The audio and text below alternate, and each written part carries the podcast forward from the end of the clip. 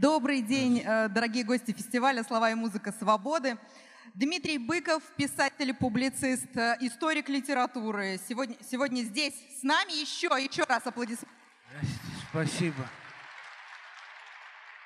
Столько интеллигенции в одном месте я видел только на городском призывном пункте, когда студентов брали в армию в 1987 году. Тогда тоже было очень приятно. И, кстати, не факт, что вы все отсюда пойдете домой, как и мы тогда. Осенний призыв. Да. А, э, друзья, регламент остается прежний. 20 минут э, Дмитрий Львович э, в режиме некого сообщения, месседжа нам рассказывает, а потом мы его 40 минут пытаем. На всю нашу встречу нам отвели час, поэтому я предлагаю время не тянуть и начинать. Я думаю, все будет не так. Говорите. Никакого сообщения у меня нет. Тем более, что вы и так все знаете. Я прочту несколько так называемых писем счастья. Это те стихи, которые когда-то печатались в «Огоньке», а сейчас печатаются в «Новой газете» уже лет 12. И вот несколько писем счастья этого года и прошедших годов – потому что, в отличие от обычной лирики, они не устаревают. Любовь проходит, а Путин никогда.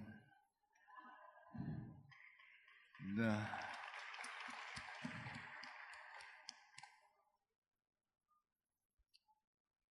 Кольцевое. Тучи над промокшую столицей, Тягостно и скучно пришлицу, Толпы молодежи светлолицей ходят по Садовому кольцу. Там не слышно, что ли? Ну, сейчас, секундочку. Тут про проблема в том, что у вас такой интернет своеобразный. Видимо, они заранее нас глушат. Но не волнуйтесь, я все равно найду, потому что а, русская демократия очень упорна. Ей все перекрывают, а она бессмертна по-прежнему. Сейчас все будет. Ну, пока я ищу это, я найду же много других, у меня их полно. Вот начнем тогда с более оптимистического стихотворения, а именно э, со стихотворения о том, что некоторые части россиян э, а конкретно мужчинам младше 60 лет, запрещен въезд в Украину. Увы мне вольному повесе, забуду давнюю мечту. Я не прочту стихов в Одессе и лекций тоже не прочту. В Приморский град и в Киев дивный, зимою, как заведено, я ехал не за длинной гривной, но не доеду все равно. Я собирался по старинке, своих пристрастий не тая, читать Олесю Украинки, но там теперь не да не я. Ведь это ясно и ботинку, что я намерен под сурдинку со скромной миной чудака среди бесед про Украинку создать в Одессе ЧВК. Запрет на сочная свинина для исламиста и равина, Баку закрыт для армянина уже не полных 30 лет – а мне закрыта Украина не потому, что я вражина, а потому, что я мужчина, и мне 60 нет. Да, мы простые министрели, чего мы, собственно, хотели, хотя мы не в кремлевском теле, не в киселевском колесе, хоть не стремились изолгаться в программе гордого афганца или в Симоняновской тусе, хоть не привыкли обретаться в программе гордого британца, изысканного как Мюссе, хоть мы слегка протестовали, на власть проклятую кивали, хоть кое-где публиковали свои протестные эссе, писали резкие плакаты и выступали против ваты, хоть мы ни в чем не виноваты, но отвечать мы будем все – допустим, в городе Берлине или в отчизне Муссолини. Один играл на клавесине, другой вытачивал весло, один исследовал натуру, другой любил соседку, дуру, а третий изучал скульптуру или другое ремесло, четвертый сеял в поле чистом, а пятый реял в небе мглистом, шестой считался гуманистом, но их все это не спасло. Я кони, так сказать, не двину, соседний край не обессудь, я сам не рвусь на Украину, вы там не ангелы отнюдь. Увы, я слышу не впервые, что мы рабы, а вы святые, что мы привычно клоним вы, что я сатрапа выбирал, что мы в пролете и в разносе, и под пятой рябого оси, и что на киевском вопросе вздыхает русский либерал. Увы, давно меня не гложет ни ваша злость, ни похвальба, но, черт возьми, меня тревожит моя дальнейшая судьба. Помимо вольной Украины бывают прочие края, но ныне в мире нет картины, какой бы мог прельститься я. Европа есть, ее равнины, ее поляны и куртины, но там я сделался врагом, там тоже всюду карантины и всюду санкции кругом. Американцы все скотины к нам поворачивают спины, канадцы с ними заодно, а на просторах Аргентины кругом ужасные латины. Они вдыхают кокаины и смотрят скучное кино. В голодной Африке трехины, холеры, спиды, скарлатины, неуязвимые для хины и для обычной медицины. Пираты, воры, ассасины, жара, наемники, лгуны – и все враждебны, все едины. Для всех мы данники вины, посланцы путинской путины, его приевшейся рутины, его коварные паутины, шпионы, хакеры, скины, а уж российские трясины для жизни вовсе не годны. Боюсь, нас примут только льдины, пространство лютой холодины, где обитают лишь пингвины, России верные сыны.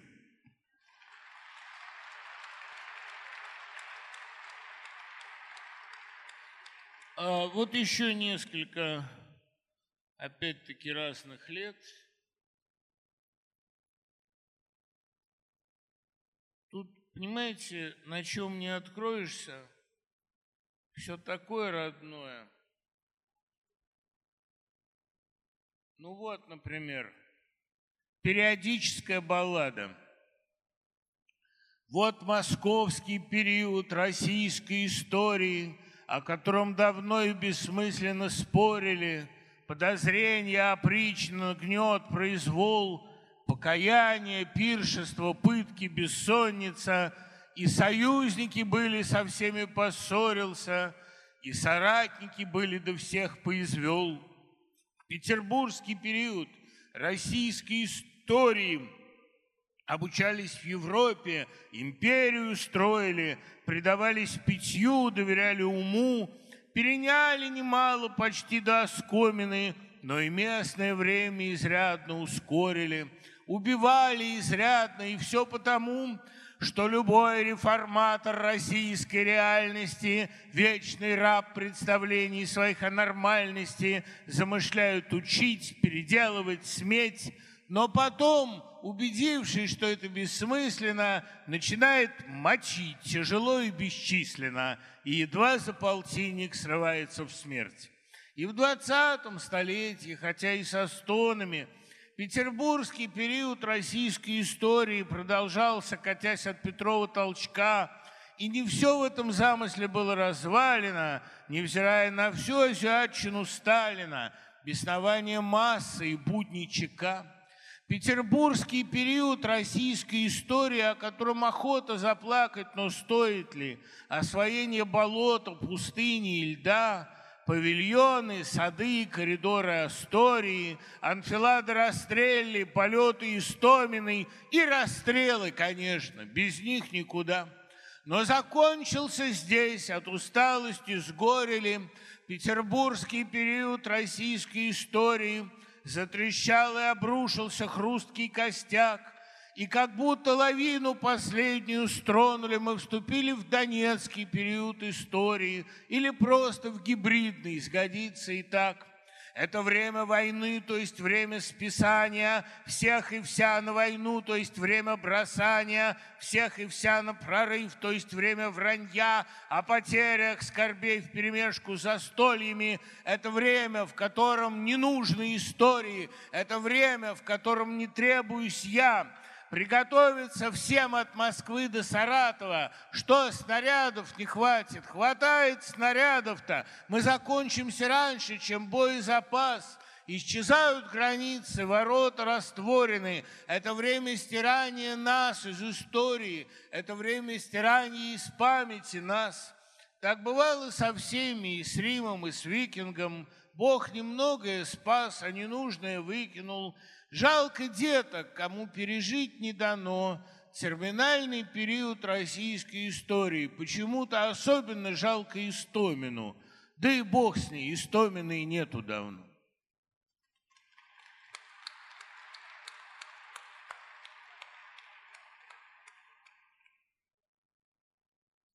Ну вот, я прочту стихотворение еще тандемных времен – оно не очень устарело, потому что тандем существует, хотя уже и не так шумно. Это посвящено было эпизоду, когда представители тандема приехали в город Мухус, как называл Искандер, город Сухум, и там в их честь назвали двойню.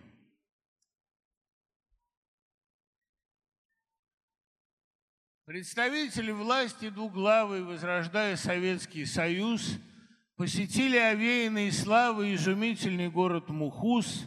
Там они развлекались игриво, озаряя морской окоем. Вместе выпили колы и пиво, и на джипе катались вдвоем. Был им сделан подарок во вкусе сладкозвучной восточной халвы. Близнецы появились в Мухусе в день приезда главы и главы. Чтобы парою непобедимой управлялась страна до конца – их назвали Володей и Димой, не спросивши ни мать, ни отца. Это, в общем, во вкусе России, чтобы не было лишних проблем, нас ведь тоже не очень спросили, учиняя нам этот тандем. Данный путь укрепления власти из мочей, из очей моих слезы, исторг, он, конечно, магичен отчасти, ритуален, но в том и восторг. Все, кто пишут стихи и романы, как Грызлов, например, и Сурков – по природе немного шаманы и слыхали про магию слов, чтобы правил тандем невредимый, не сворачивая с колеи, исключительно Вова и Димой называйте вы двойни свои. Если ж мальчик и девочка скажем вам наградой за ваши труды, то скажу, как родитель со стажем, что и в этом не вижу беды. Вам опять-таки необходимо, ситуация обострена, обзывать их Володя и Диму, чтобы крепче стояла страна. Представляется, что нифигово поимеют от властных щедрот. Мальчик Дима и девочка Вова допускается наоборот. А по мне, так России родимый, не сочтя эту меру залезть, обозвать бы Володя и Дима и все, что в мире бинарного есть. Вот багрянцам, светясь нездорово, по небесному своду плывут Марса, спутники Дима и Вова, страх и ужас их также зовут. Вот герой Одиссей нелюдимый пролагает неведомый путь между грозными Вовой и Димой, про Харибду и Сциллу забудь. Живы мы не Москвой единой, две столицы, пора бы понять. Назовем же их Вовой и Димой, чтобы раз в шестилетие менять, чтобы крепла российская слава и не трескался ядерный щит. Заменил бы я лево и право, Дима Вова не хуже звучит. Я стихи сочиняю для новой, позабыв про воскресный покой, а печатаю Дима и Вовой, то есть левой и правой рукой. Пусть рассердится прапор безбровый, образцовый служи, солдафон. Что вы, черти, кому шагаете Вовой? Димой, Димой скомандует он. И еще я похерил бы, к слову, разделение на первый и второй. Рассчитаться на Диму и Вову, вот как рявкнет новейший герой. Приготовься, грамматик суровый, и в порыве синовней любви андрогина зови Диму Вовой, симбиоз Вова Димой зови. Вот уставился желто-лиловый скромный цветик в дубовой тени, назовем его Дима да Вова, а Иваном да Мария Нини. Вот купальщица прыгнуть готова, показать, как положено класс. Аппетитные Дима и Вова из купальника смотрят на нас. Верь, любимая, чуткому нюху. Никогда не обманывал он. Хочешь ты соответствовать духу небывалых, блаженных времен. Хочешь жизни простой и здоровой, но изысканной, как бламанже. Нам придется назвать тебя Вовой, потому что я Дима уже.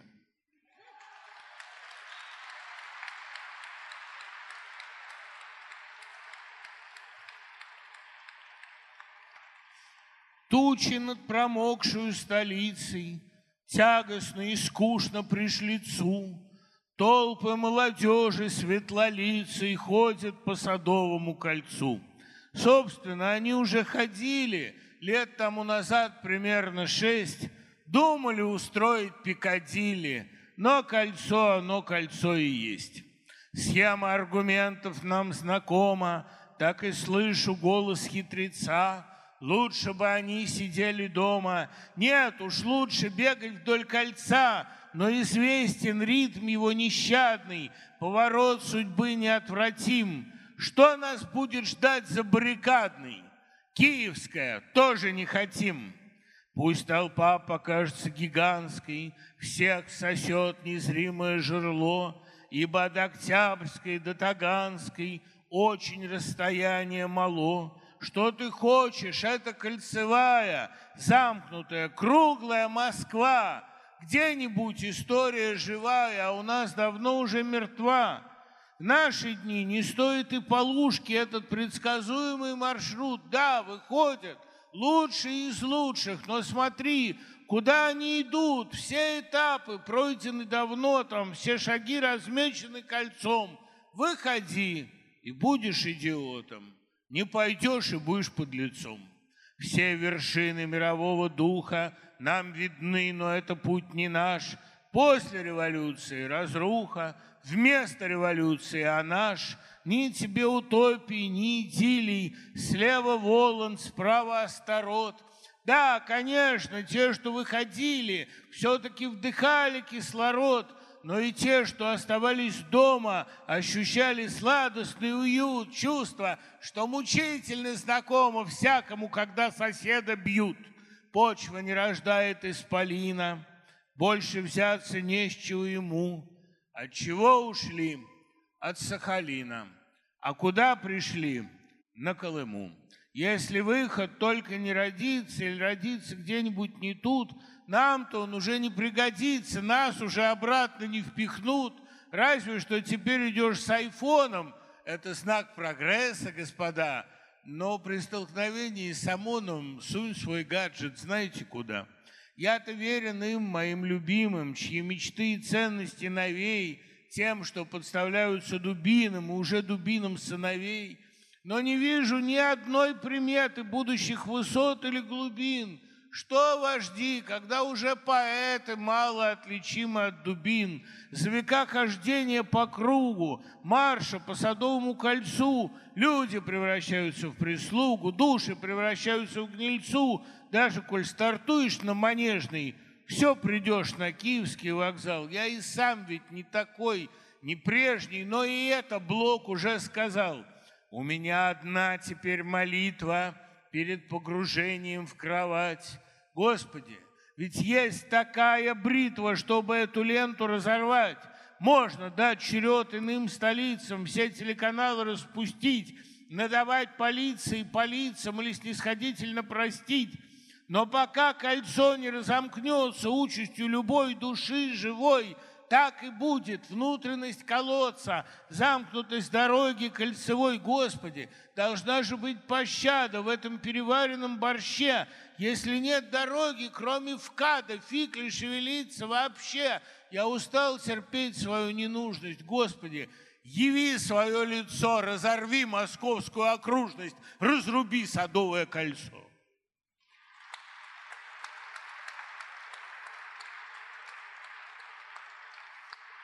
Ну вот, а значит, чтобы закончить это дело и перейти к непосредственному разговору, а, ну мы прочтем такое относительно веселое стихотворение.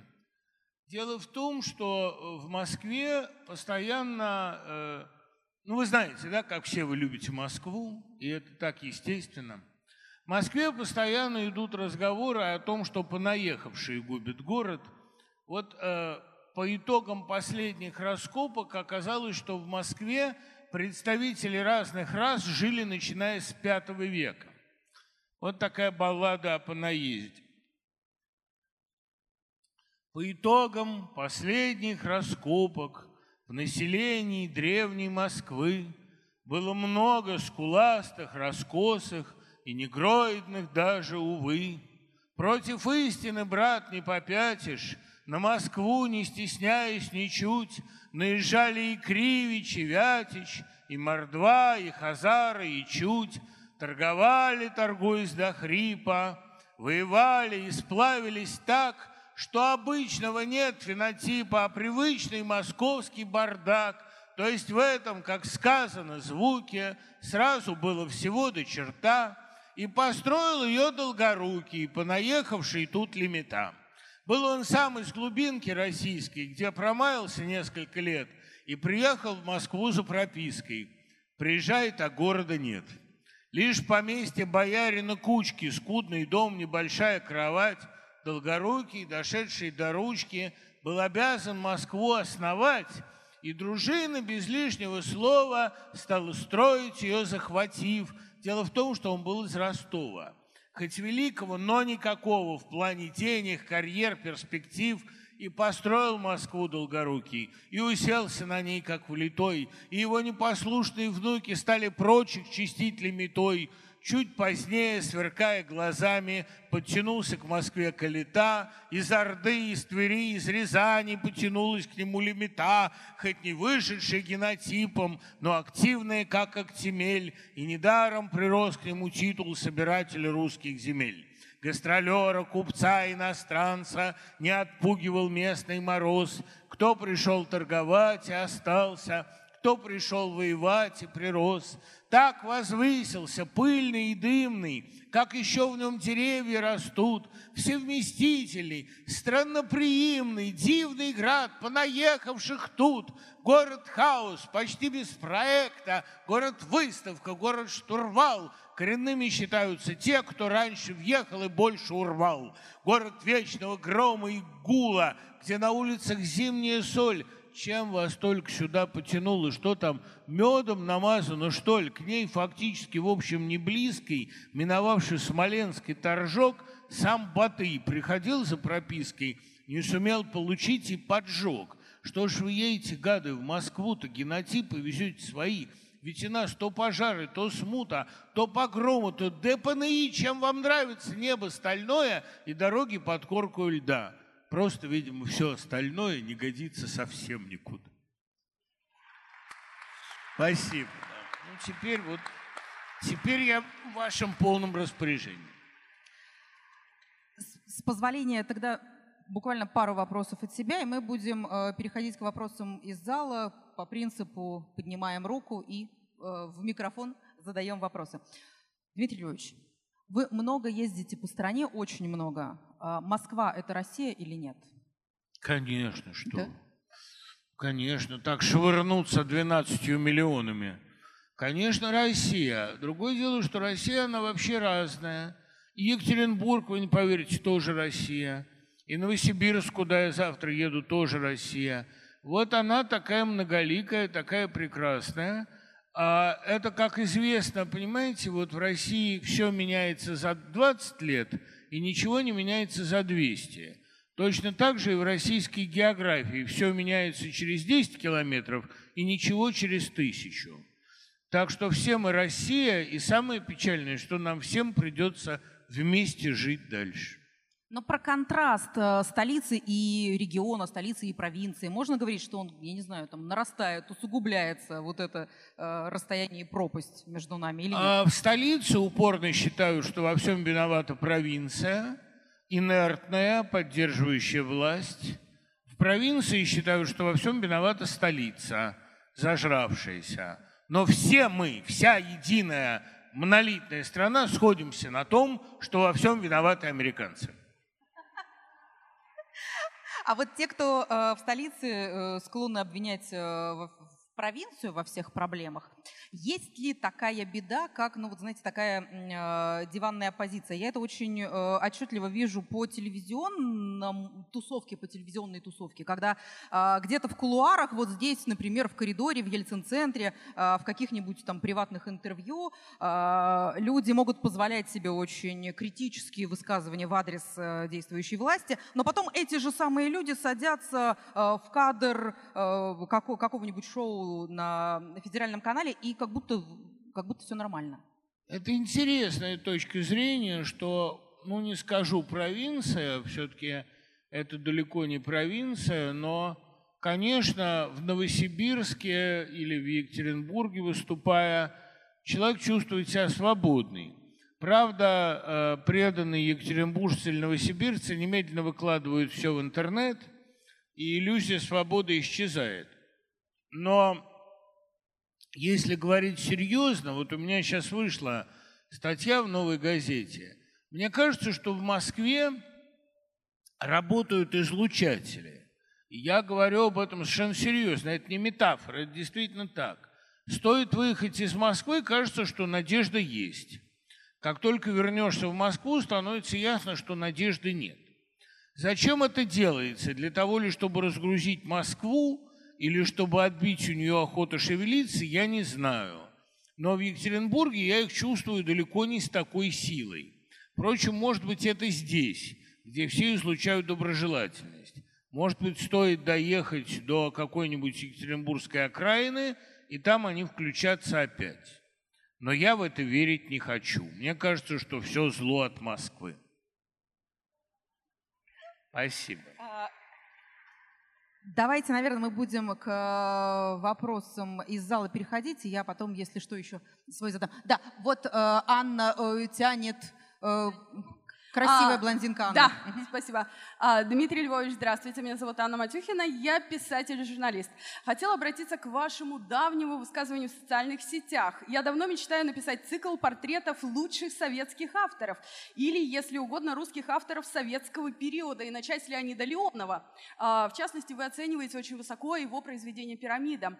А, мы знаем, что советские авторы, советские литераторы, безусловно, слово, но, скажем так, занимают проимперскую позицию, они, в общем-то, зачастую патриоты. Мы знаем вас как э, свободолюбивого либерального автора. А хотелось бы узнать, кем вы себя ощущаете в литературном пространстве и, а, ш, по вашему мнению, что сегодня происходит с языком в эпоху Твиттера, Инстаграма и так далее, когда мы все привыкаем выражаться кратко, но не всегда а, хорошо, скажем так. Понимаете, э, проблемы языка меня не волнуют просто потому, что я им пользуюсь довольно органично, он мне служит верно. Говорят, что вот у некоторых старцев возникает эротическая озабоченность, потому что им перестает служить другая способность. Языковая озабоченность у меня пока не возникла. Он мне продолжает надежно служить. Что касается моей идентификации в качестве либерала, а, я никогда не был либералом, тем более в ельцинские времена, и никогда не был патриотом и консерватором. Мне кажется, что эта дихотомия устарела. Если понимать под либералом человека умного и терпимого к чужому мнению, ну вообще хорошего, да, то я вообще либерал. Мне вспоминается здесь замечательная фраза Михаила Леоновича Гаспарова – Сейчас, говорит он, все употребляют слово «онтологический». Я долго думал, что это значит, и, наконец, понял. Онтологический значит «хороший». Вот э, либеральный значит «хороший». А в остальном я такой государственник без государства. Я патриот того идеального государства, которым Россия непременно станет при нашей жизни или после. А про соцсети и про... Ну, вот а это... я ничего не знаю про соцсети. Я в них не тусуюсь, в них не живу. И я просто считаю, что люди постепенно делятся на два интернета. Один интернет – это интернет соцсетей, а другой глубокий интернет для общения там, интеллектуалов или прожекторов или фантастов. Я не нуждаюсь в таком непрерывном общении. Мне интересно бывает иногда помахать кулаками в соцсетях, когда какой-нибудь старый дурак начнет цепляться к словам, не понимая сути, перевирая ее. Это приятно, да, и все мы знаем несколько таких старых дураков. Они очень громко и завистливо позиционируют себя. Но э, это не является как бы смыслом моей жизни, опять-таки потому, что мне пока еще не изменили главные способности, творческие какие-то там или эротические. Мне пока еще приятнее другие виды общения, стихи почитать, там, поцеловать и так далее. Не исключено, что в беззубой старости я буду все дни и ночи проводить в соцсетях, и это будет мне давать иллюзию жизни. Но пока этого не произошло, и в обозримые 30 лет я вам обещаю, что этого не будет. А что касается советской литературы, в частности Леонида Леонова, на самом деле очень интересно ваше видение. А как э, вы его оцениваете, как вы смотрите на советскую литературу? Леонов был не либерал и не патриот. Леонов был писатель, который находится вне всех традиционных русских дихотомий, потому что его беспокоят более коренные, более глубокие вопросы. Леонов искренне считал, что человек – неудачный проект. В нем, как он пишет, нарушено соотношение огня и глины, поэтому человек обречен уничтожить себя. Об этом написан роман «Пирамида». Роман трудно читаемый, но в целом очень неплохой. Если бы убрать оттуда линию Сорокина и Бомбалски, он был бы вообще великолепный. Не говоря о том, что там так точно в образе профессора Шатаницкого предсказан политолог Сатановский. Просто вот один в один. Это великий роман, и «Вор» – замечательная книга, хотя очень подростковая, и по-своему интересная книга «Дорога на океан», хотя она кажется мне тоже скучноватой. Но Леонова надо читать именно потому, что он находится вне традиционных русских споров. Он предъявляет претензии к мирозданию. И этот масштаб сам по себе привлекателен. Еще вопросы. Вот, да, а, молодой человек. Добрый день, Дмитрий Львович. Хотелось бы э, уточнить, да, плохо слышно, да? Ну, кое-как слышно. слышно. Ага. Значит, э, хотелось бы уточнить э, вот какой вопрос. Во-первых, литература и э, все, что касается публичного выступления, имеет некоторый скандал, да, что с, тем более с древнегреческого означает соблазн. И э, вот этот соблазн э, часто подкрепляет э, веру в то, что человек говорит. И иногда диктант э, речи, известно кем создано это выражение, э, приводит к диктату речи, в том числе и над человеком, который его воспроизводит. И вот хотелось бы выяснить, вы, как личность, когда задаете себе вопрос – о верности своих рассуждений. Какие аргументы вы себе приводите? Да? Это касается только субъективного, то, что называется мнение, или э, есть некоторый э, оценимый критерий, то, что мы можем все вместе, э, собираясь, да, э, точно сказать, что это верно или неверно, или э, оценить эту точность э, в каком-то интервале, вот, допустимом. Если вы знакомы с наукой, это распространенный метод, вот именно точность ваша. То есть, э, перефразируя, что заключается непосредственно в вопросе или не стоит, чтобы не занимать время. То есть, я хотел бы спросить, чем, чем вы подтверждаете свои слова? Чем э, вот эти э, э рассуждения, они внутренние, внутри, внутри вас, э, в вашем уме, они как бы э, отзывают, вот как, какое слово вы находите, чтобы их обосновать. Вот что меня интересует. Спасибо. Я помню, когда приехал Вим Вендерс, Андрей Шемякин задавал свой вопрос 17 минут. Вендерс ненадолго задумался и сказал «Я». А, но если говорить серьезно, то я прибегаю в таких случаях, ну, в случаях с сомнением в своей внутренней интуиции, к аргументам трех порядков. Аргумент первый традиционно эстетический. Если какое-нибудь рассуждение красиво, э, красиво как самопожертвование, красиво как самоотверженность или красиво логически, я исхожу из того, что оно верно. А, ну, скажем, моя недавняя формулировка насчет того, что творческая интеллигенция – это не совесть нации, а ее больные нервы. Мне кажется, что это сказано красиво и значит справедливо. А если не срабатывает эстетический аргумент, я прибегаю к этическому. То есть говорю себе, Бог вложил в меня нравственный компас. Если мой нравственный компас э, подсказывает мне выразиться так – не могу же я питать какие-то сознательно злые намерения. Ведь Господь сделал меня человеком по природе нравственным, показал мне, где добро и где зло. Наконец, если не срабатывает этот аргумент, я говорю, что же, я не прав, но я готов за это отвечать. Я не прав, но я так думаю. И значит, я обязан говорить так, как я думаю, потому что, как сказал Пастернак, Ахматову интересует правота, а меня не правота.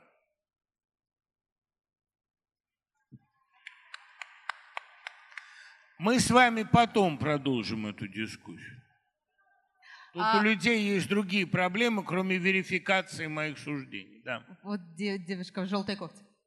Здравствуйте, Дмитрий Львович. А когда вы последний раз приезжали в Екатеринбург, вы у нас проходили, только начинались митинги в сквере у драмтеатра недалеко, и вы поддерживали Екатеринбург. Что с этого э, момента прошло несколько месяцев, и у нас как бы провели первый общегородской опрос, дав людям а, два варианта на выбор, и они решили, что нужно строить на месте приборостроительного завода. Вот на ваш взгляд, эта история и проведение общегородского вопроса, она вообще про что? Это формируется гражданское общество, муниципальная власть услышала людей, либо это такая игра в демократию, отчасти потому, что по этому поводу проведения вопроса высказывался президент.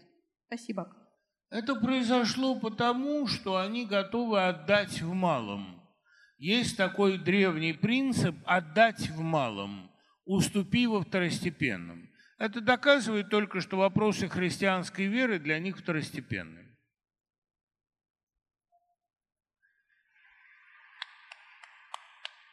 А для меня первостепенным. Но вот тут еще нужно понимать, что вот у этой истории есть такой шлейф продолжения у истории есть. в сквере.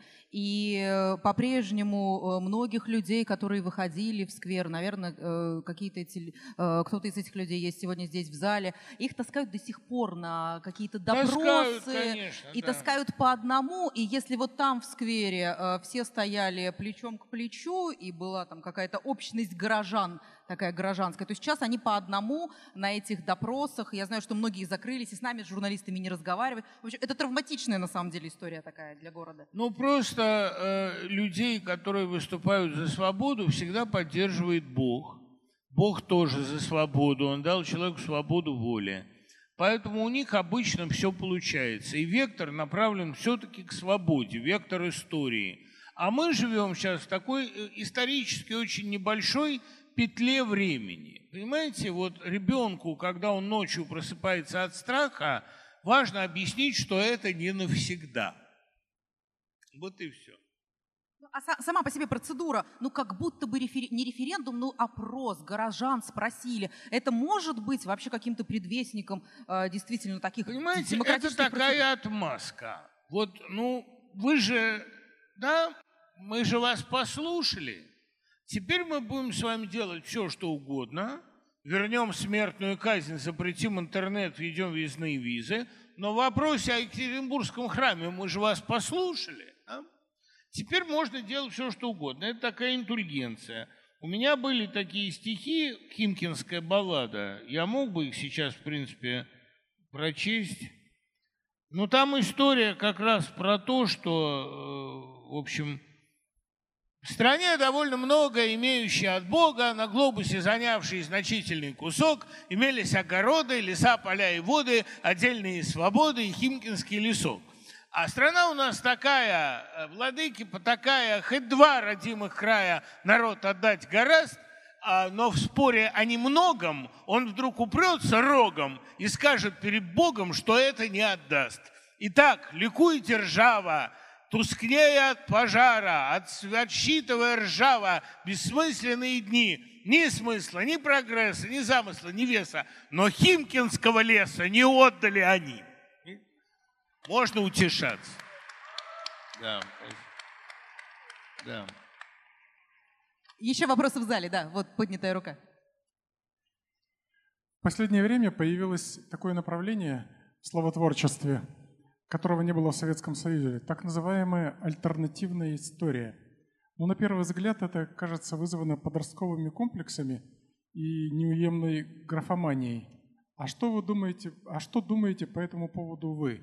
Откуда это все э, берется? Ведь история уже случилась, и переделать ее невозможно. Очень плохо было слышно, что... А, вопрос про альтернативную историю, как некий такой тренд, тенденция. Все случилось, почему вдруг э, появилась вот такая тенденция? Альтернативная история во всем мире возникла в 1973 году, когда в Америке вышла первая по ней книга. Если я не путаю дату, может, чуть позже. Но в России она стала особенно процветать с того момента, как появились, эм, ну, как, как началась эпоха гласности, как стали разоблачать историю и доказывать, что все было не так. Отсюда появление множественных версий альтернативной истории. Это интересно.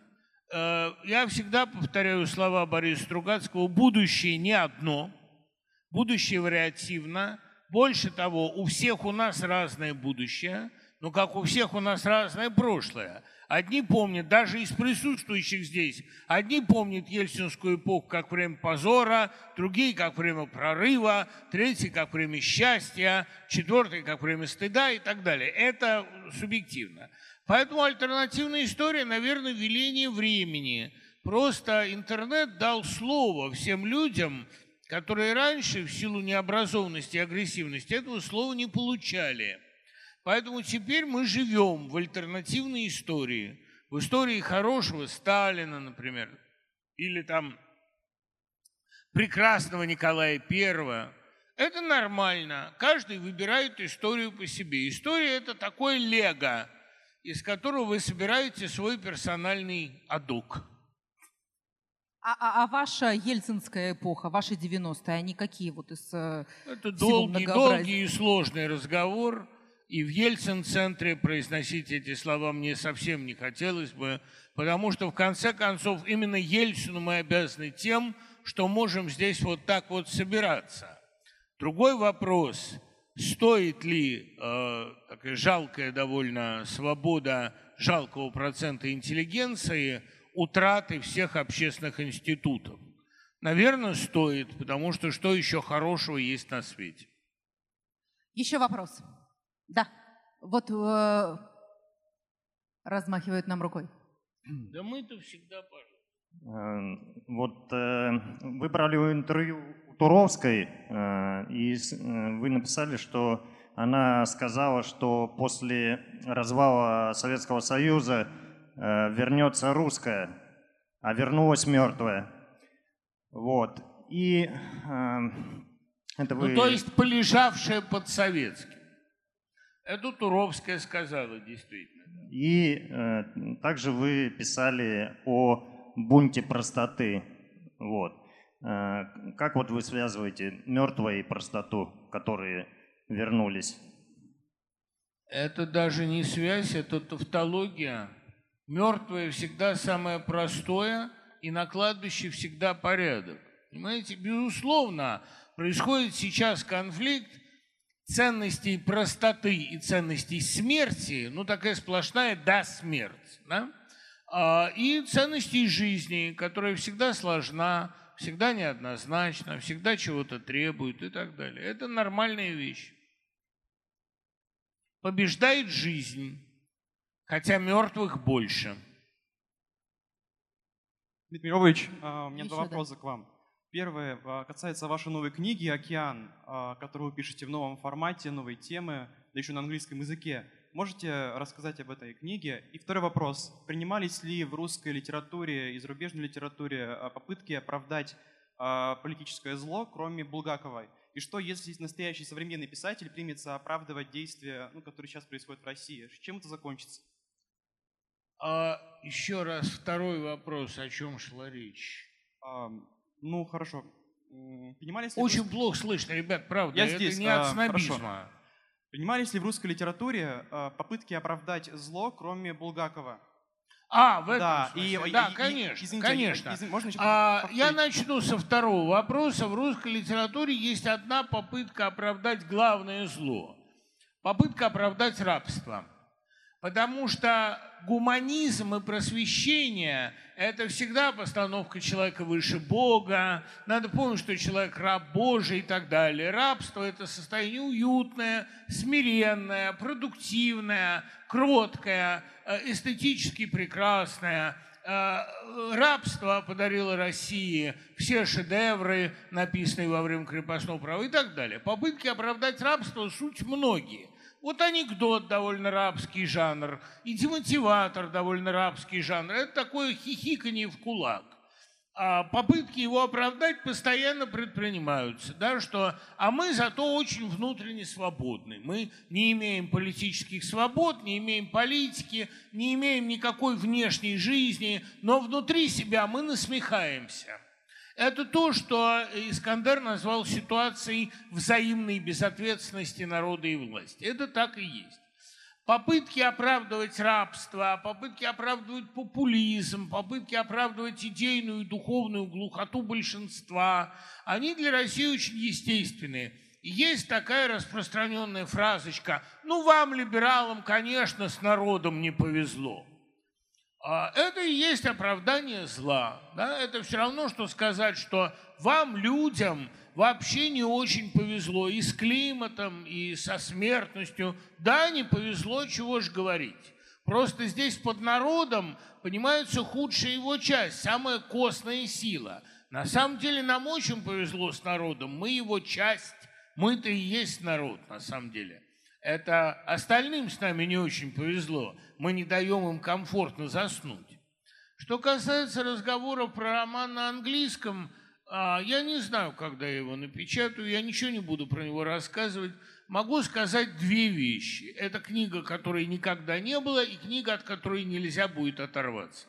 А можно последний еще? Вот а, и все. Что будет, Но это если... можно сказать почти обо всем, что я делаю, не правда А, а если современный писатель примется оправдывать то, что происходит сейчас в России, чем это закончится для него? Какой писатель? Ну, любой. Современный писатель примется оправдывать то, что происходит сегодня. А что с ним э, произойдет? Понимаете, гангрены заканчиваются двумя вещами. Либо смертью, либо ампутацией. Вот для этого писателя, который оправдывает зло, это обычно кончается так. Либо писатель умирает, либо он в себе это зло умудряется ампутировать. Травматично, с большими потерями, но умудряется. А некоторые умудряются перед смертью пересмотреть свой творческий путь. Некоторые, как Гоголь, в течение жизни. Но это трагическая вещь, конечно, если писатель искренний. Если писатель не искренний, он просто улыбнется и скажет, ребята, время было такое. Зато когда Быков болел, я ему сострадал. Это будет такая индульгенция у многих. А мне все сострадают, я же не мешаю никому. Э, вот, дай э, еще поднятая рука. Дмитрий Львович, здрасте. Э, такой вопрос. Вы вот работаете в школе, я в ней учусь, и в одиннадцатом классе наша программа не сильно отличается от того, что проходили мои родители 20 лет назад. А не кажется вам, что если бы изменилось вот то, что проходят дети в школе, что-то бы изменилось в головах у молодежи. И, возможно, это причина того, что происходит в стране. Вот таким образом. Спасибо. Всегда приятно видеть молодого и умного человека. Особенно приятно, когда он говорит такие утешительные слова. На самом деле ничего решительно не изменилось бы Школьная программа не формирует отношение подростка к литературе. Она в лучшем случае заставляет его испытывать отвращение к тем или иным текстам. В этом смысле правильнее всего включить в школьную программу «Мастера и Маргариту», чтобы вместо культа этой книги возникло устойчивое недоверие к ней. А в остальном, э, чему вас учат в школе, это вам в жизни никогда не пригодится. Клянусь вам. Вот, спасибо. Еще, еще вопросы из зала. Здравствуйте, Дмитрий Львович. Вопрос от начинающего поэта к уже... Кончающему. Именно. Как успехи с импровизацией? Язык же еще не отказал, правильно? Нет. Нет? 30 лет у меня есть, а то и все 50. Ну, так а в чем вопрос-то? Сможете симпровизировать нам? Ребят, я пишу полный классический сонет на две рифмы за три минуты. Вот. В нервной обстановке за четыре. Конечно, я делаю это не бесплатно, но поскольку меня сюда пригласили бизнес-классом, я готов сделать исключение. Слушаем вас внимательно. Для этого нет, это я вас внимательно слушаю. Мне нужна тема. Угу. Какая? Допинг. Допинг. Допинг неинтересная тема, и она не может быть темой сонета. Не допинг еще, погода. Свобода тоже неинтересная Свобода. тема. Вы мне предложите конкретную тему. Что? Красота? Ваши книги продаются в здешнем книжном магазине. Это может быть темой для сонета, вы считаете? Да. Хорошо. Пожалуйста, ручку мне. А вы пока что-нибудь рассказываете. Так, друзья, нам нужна ручка. Есть у кого-нибудь с собой? Пожалуйста, ручку дайте. Саша. Вот сразу, сразу несколько ручек.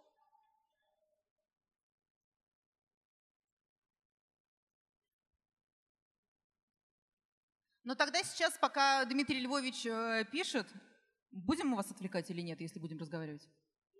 Все, молчим, молчим. Тут а, одно слово надо будет угадать. Мне нравится, что книги продаются в глубине Свердловской полыньи, что каждый получает, как на блюдце, мои слова и образы мои. Я счастлив, что читатели найдутся, не все, покуда в образе свиньи, и молодые, не всегда. Есть среди них серьезные слои. Я продаюсь, однако не за бабки.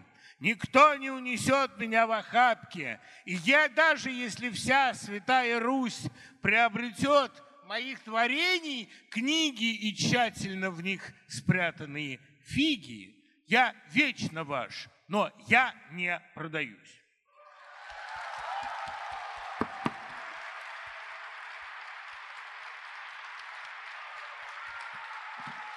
Я всегда говорил, что в нашем деле главная скорость. Три минуты 20 секунд. Потому что я искал синоним. Мы продолжаем или уходим? Хотя это мощный восклицательный знак, но я бы еще поболтал, если честно. Давайте еще поболтаем. Давайте Есть поболтаем. э, к тому же вопросы из зала, да. Давайте, да. Добрый день. А, Дмитрий Львович, вы очень много всего успеваете. Вы преподаете, вы пишете для журналов, вы читаете лекции, пишете книги. Вот Как вы только все- что видели, как я это делаю. Ну, может быть, поделитесь э, вашим секретом, как организован ваш творческий процесс? А Мой творческий процесс организован плохо. Когда мне не хочется, я не пишу. А почему я много успеваю, это объясняется очень просто. Ребят, я не пью совсем. А, И это экономит мое время и резко понижает муки совести, которые очень мешают работать.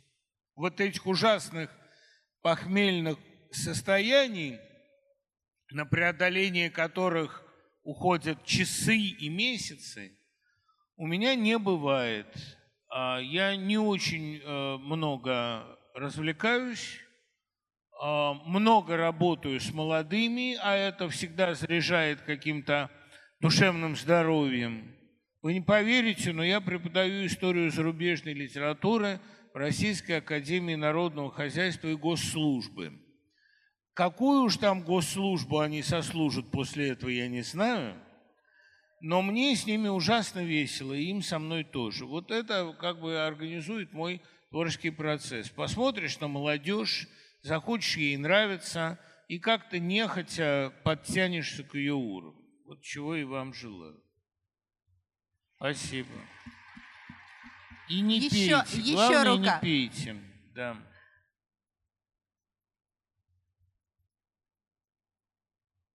Дмитрий Львович, вы, кажется, прочитали в тысячу раз больше, чем все мы вместе взятые, и сами писатель. Мне интересно, как вы считаете, вот каждый писатель про себя, он знает, насколько он хорош или плох? То есть знает ли он, что он гений? Знает ли он, Ох, что он какой графоман? серьезный вопрос. Или просто Вы- хороший? Вы, вы где вообще помашите? А, здорово. Это я. Хорошая. Это очень тяжелый вопрос. Я могу ответить с предельной честностью. А, На 90% писатель знает себе цену. Но у всякого писателя есть одна больная тема, в которой он не может оценивать себя адекватно. Его идея фикс. Если этой идеи фикс нету, то нет писателя, нет того, что Толстой называл энергией заблуждения. Но само наличие этой больной точки а, приводит к появлению слепого пятна, когда вы себя не контролируете. Вот один мой знакомый сошел с ума на идее стенной печати. Он считал, что с помощью стенной печати в России можно установить демократию. Во всем остальном это был адекватный человек, очень умный инженер. Но вот это у него, у Толстого был такой пунктик с идеей опрощения а, и с идеей новой религии, без чуда. У Достоевского был такой пунктик. А, то есть, ну, у каждого он, даже у Пушкина он был. Это был, была идея аристократии, аристократизм. То есть человек на 90% собой владеет, а на 10 нет. Но именно эти 10% делают его интересным. Понимаете? Пока вы не сошли с ума, вы никому не нужны.